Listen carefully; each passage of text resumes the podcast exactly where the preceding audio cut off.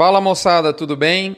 Aqui é o Rodrigo Albuquerque e nós estamos aqui nessa vez com um convidado especial, o Bruno Shigeu Ivamoto. Seja bem-vindo, Bruno, tudo bem? Tudo bem, Rodrigo. Maravilha. Prazer estar aqui falando com você, parceiro nosso, gerente Pasto. É muito bom aí poder estar falando aí, contribuindo com informações, né, Rodrigo? Exatamente, Bruno. Bruno, é o seguinte, moçada, nós estamos aqui então, portanto, como ficou claro, em mais um Conversa com o Gerente de Pasto. E dessa vez nós vamos fazer o rodízio. A turma lá tem o. Eu já fiz podcast com o Josmar, já fiz com o Edmar e nunca tinha feito com o Bruno. Então nós fizemos aqui um, um rodízio e dessa vez nós estamos aqui com o Bruno, não é, Bruno? Seja bem-vindo, é um prazer estar aqui com você. Isso aqui não tem não tem mistério nenhum, é só a gente ir conversando como se a gente estivesse na varanda da fazenda, não é verdade? Opa, Rodrigo. E para a turma te conhecer melhor, Bruno, em dois minutinhos, fala um pouco quem o Bruno pelo Bruno, experiência profissional, óbvio, você é do gerente de pasto, mas da onde você veio e, e, e qual é a sua história com o tal do pasto? Bom, Rodrigo, é, o meu nome é Bruno, né? Como você já apresentou. Sou maringaense, sou pequenista, formado pela Universidade Estadual de Maringá. Tive a oportunidade de já emendar o mestrado e o doutorado, né? Aqui também na Universidade Estadual de Maringá. E no, em meados do, do doutorado, ali no segundo ano aproximadamente, eu e Edmar começamos a atender algumas propriedades, focado em manejo de pastagem. Né? Só que naquela época, a nossa abordagem era diferente do que é hoje. A gente fazia o corte de fato do pasto, né? mensurava a altura, cortava o capim, depois tinha que andar fazendo inteira, batendo a altura dos pastos para estimar a massa de forragem existente. Né? Uhum. era um, um, processo meio complexo e oneroso, né? não tinha muita operação. Dem demorado, né? Demorado e ficávamos bem limitados referente a isso aí. Né? E com, depois, com a aplicação do método gerente de pasto, as coisas foram mudando, né? Aí temos hoje parceria com o Josmar na época, né? tínhamos parceria com o Josmar na época, com a Tecnopasto, e fundimos a nossa empresa, minha do, do Edmar, que era a Real Consultoria, juntamente com a do Josmar, Tecnopasto, e viramos a gerente de pasto hoje. Ok? Bacana.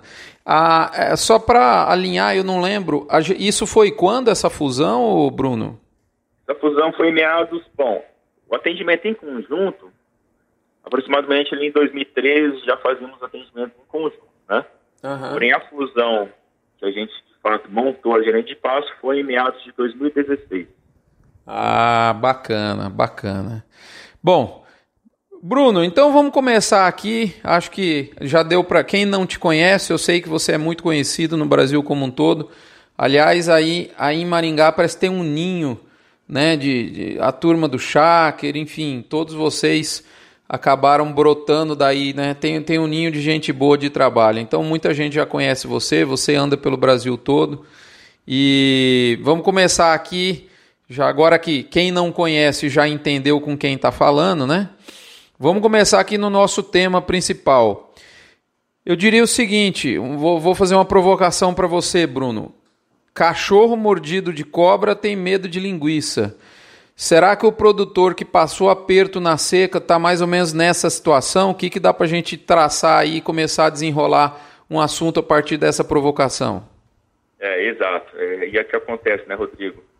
A maioria dos casos que a gente presencia, inclusive, acho que até o Edmar comentou em um podcast né, é, que já foi gravado com você, sobre o que a maioria das fazendas que a gente atende, grande parte, a gente presencia, é, surpreendente, mas é fato, a maioria das fazendas apresentam pasto passado, sobrando pasto. É impressionante, sem querer te cortar, Bruno, eu vou dando meus pitacos aqui.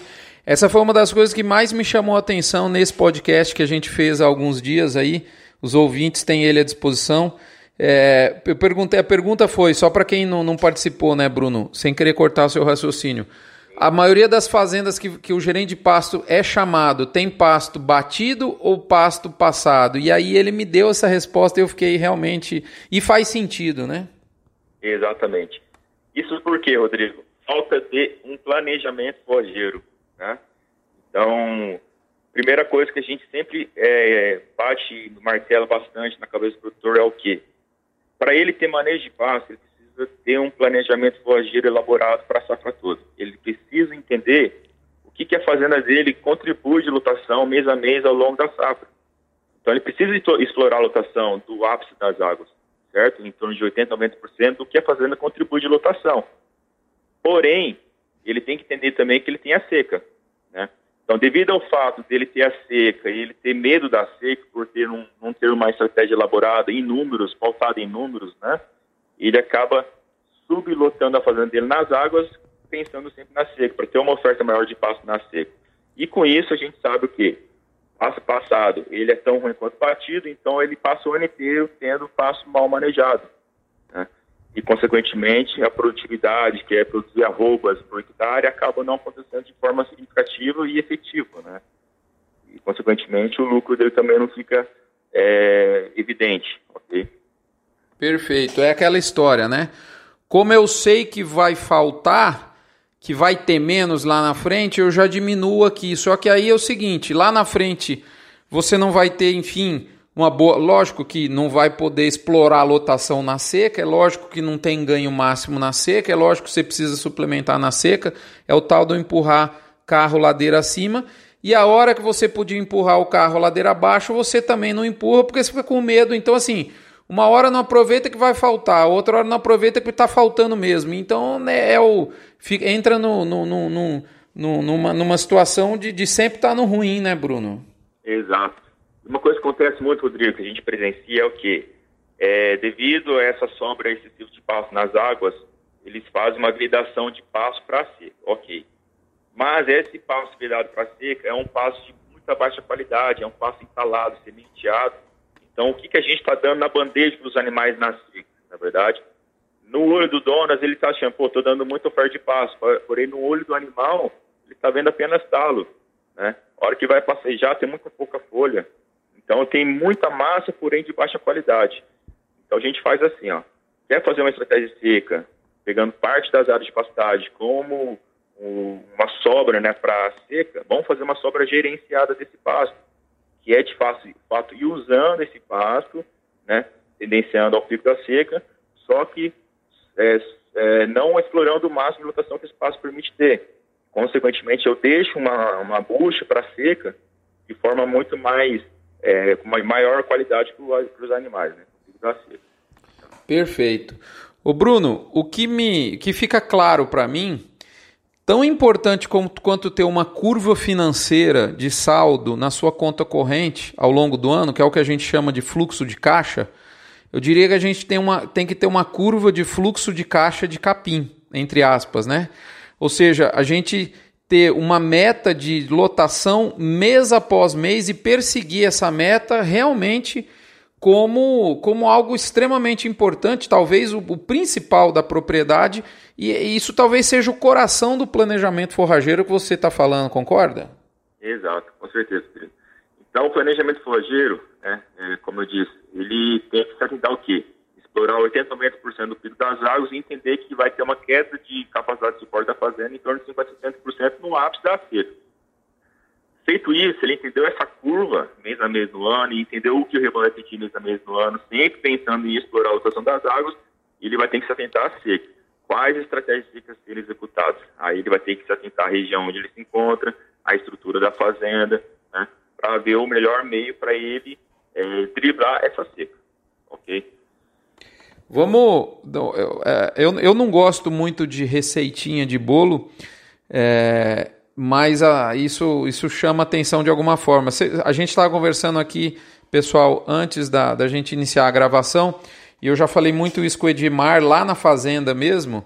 Tem uma, uma regrinha, lógico que varia um pouco, mas é uma regrinha aí para você ter na sua cabeça, né? Estimar o, o, capacidade de suporte de pico das águas e, em cima disso, projetar uma queda de lotação de 50% a 60%, projetando o vale da seca. Isso costuma funcionar, correto, Bruno? Óbvio que com as suas devidas é, é, adequações caso a caso, é isso? Exatamente, a gente fala assim, 50% a 60%, um pouco para mais, um pouco para menos, varia muito de acordo com a região e também ano após ano. Tem ano que chove mais, ano que chove menos, mas você tendo uma estratégia seca já pensando nisso, né, nessa queda de 50% a 60%, com certeza você vai conseguir driblar muito bem a seca.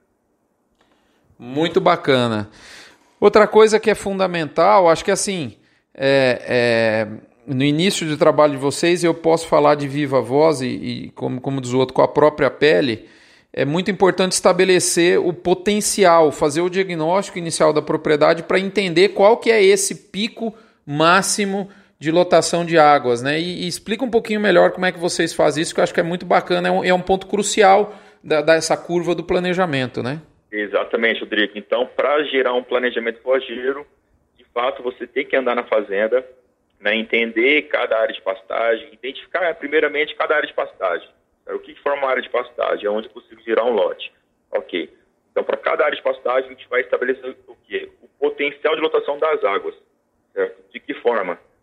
Quantificando a massa de forragem existente, pode ser via o método do quadrado, que é cortar o capim de pasto, pesar, mensurar né, a quantidade de massa existente, é uma forma.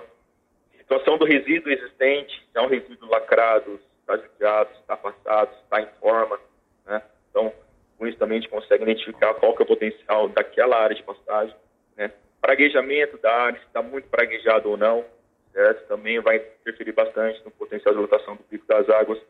A espécie forrageira em si, ok, também é, vai atuar bastante.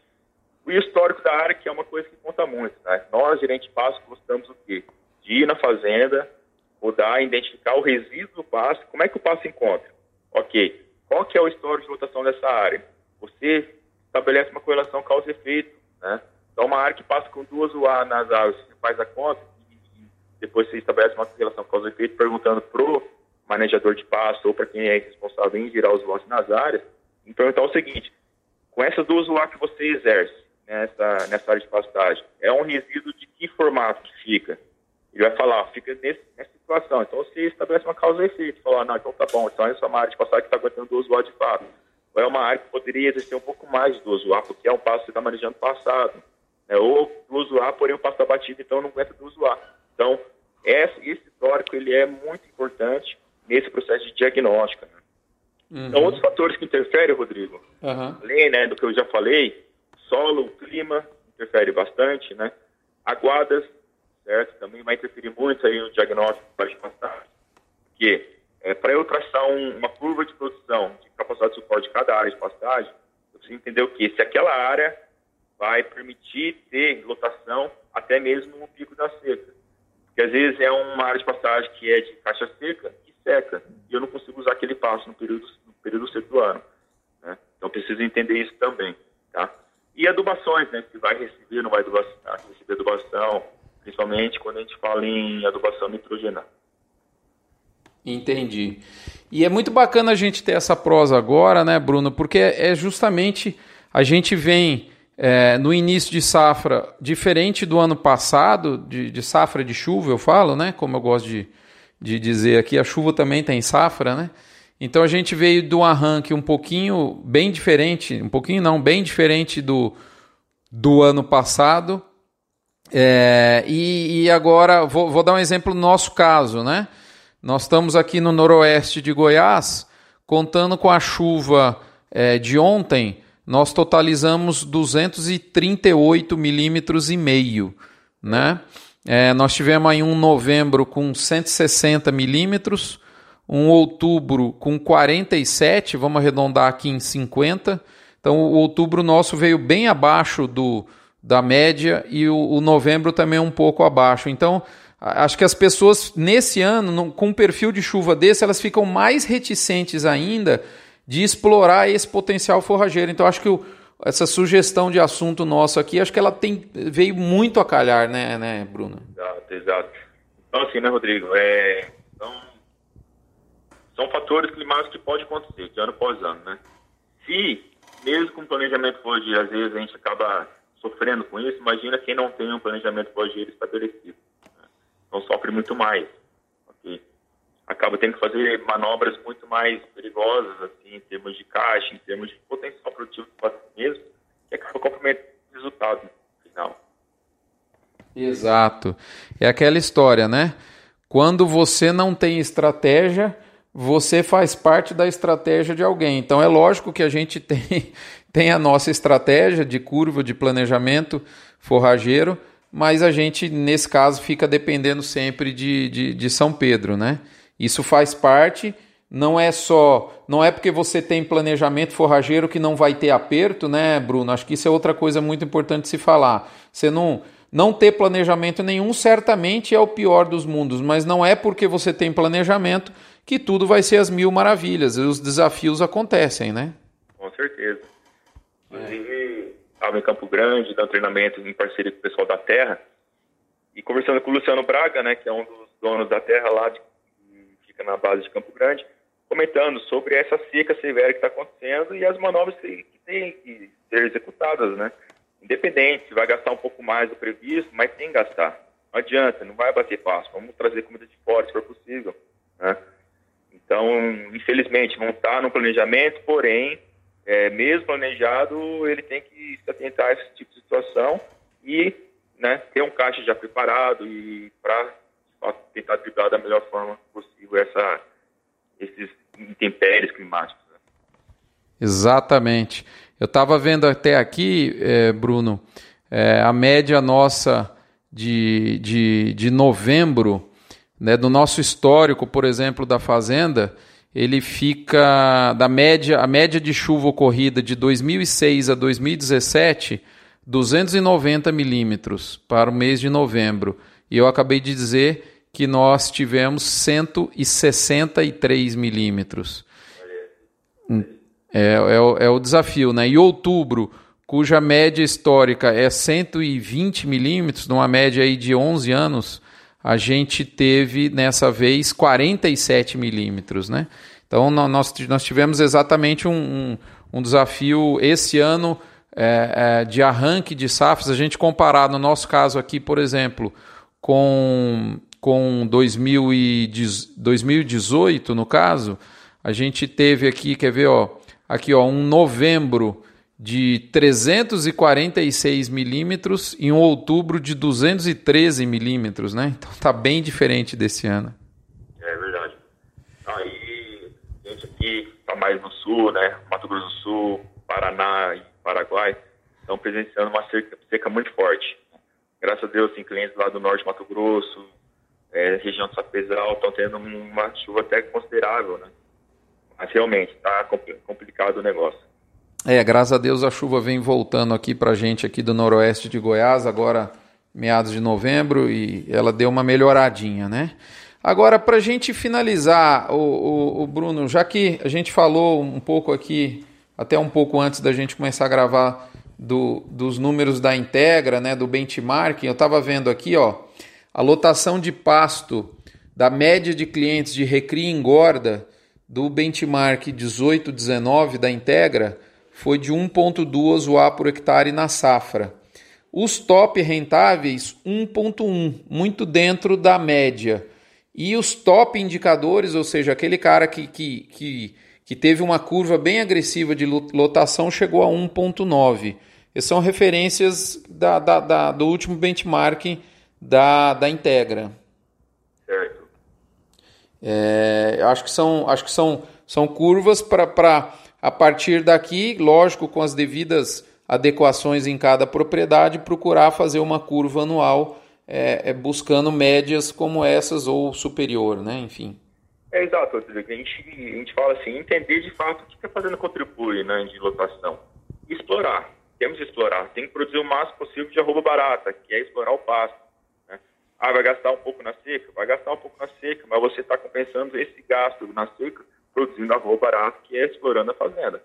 E outro lado também, é, ter passo manejado o ano inteiro. Né? A gente sabe que você manejando o passo passado, o passo passado ele vai degradando também. Porque ele vai, é, assim, cada perfil começa a competir entre si por luz, alongando o talo. E aqueles novos perfis na base, rente ao solo, não tem acesso à luz, começa a senecer. E com o tempo manejando assim, o passo ele vai raleando. E raleando é solo descoberto, solo descoberto é invasora, consequentemente o pasto tende a entrar no processo de degradação, né? Então não adianta. Isso aí falando no pasto, né? Tem que pensar também no animal. O que, que o animal está comendo no ápice das águas lá? Pasto uhum. pastado, entalado, né? andando muito para colher pouco e colhendo folha de baixa qualidade, na verdade. Então vamos manejar pasto. E para manejar pasto, você tem que ter essa curva calibrada na fazenda. É isso aí, Bruno. Acho que é esse, esse o recado. Muito útil, time perfeito. É, sugestão de tema dada por vocês foi excelente, porque aquela história, a, cur, a turma está vendo uma curva fechada ali adiante, que é a seca. Mas, meu amigo, se você não colocar o pé no freio, o pé no acelerador agora, você não vai conseguir fazer um, um tempo bom na volta. Então é o seguinte: tendo estratégia de águas, acelera na reta, é a hora de acelerar agora, com toda, lógico, dentro do planejamento, e aí faz uma estratégia de seca, gerente de pasto está aí para isso para você poder fazer geralmente a, a gente nunca sabe a, a, intensidade da curva da seca né que tem pela frente mas sempre é uma curva fechada mas aí você tem um freio bom que é a estratégia do gerente de passo não é isso Bruno? Isso aí isso aí Rodrigo. Entender fazendo em números né? Quando a gente tem números a gente passa de gestão. Isso que a gente passa gosta de propor desde o manejo de pastagem gestão de pastagem que também enxerga cada área de pastagem em número e distribui o pastejo mês a mês mas para ter manejo de pastagem mês a mês, a gente precisa ter um planejamento com o executado. E tudo pautado em números, né? Exato. Bruno, para a gente finalizar, se o pessoal quiser achar o gerente de pasto, é, o, dá aqui para a gente o site, rede social, como é que funciona? Bom, então é, o site é www.gerentepasto.com, lá tem os nossos contatos, né? Também, se quiser nos seguir no Instagram, é Gerente de Pasto mesmo, e também no Facebook, Gerente de Pasto. Muito bom, Bruno. Obrigado. Até a próxima, pessoal. Agradeço aqui a atenção de vocês. Bruno, espero ver você daqui uns dias aqui de novo junto com a gente. Muito obrigado, Rodrigo, pela oportunidade. Obrigado pela parceria aí. Um forte abraço a todos.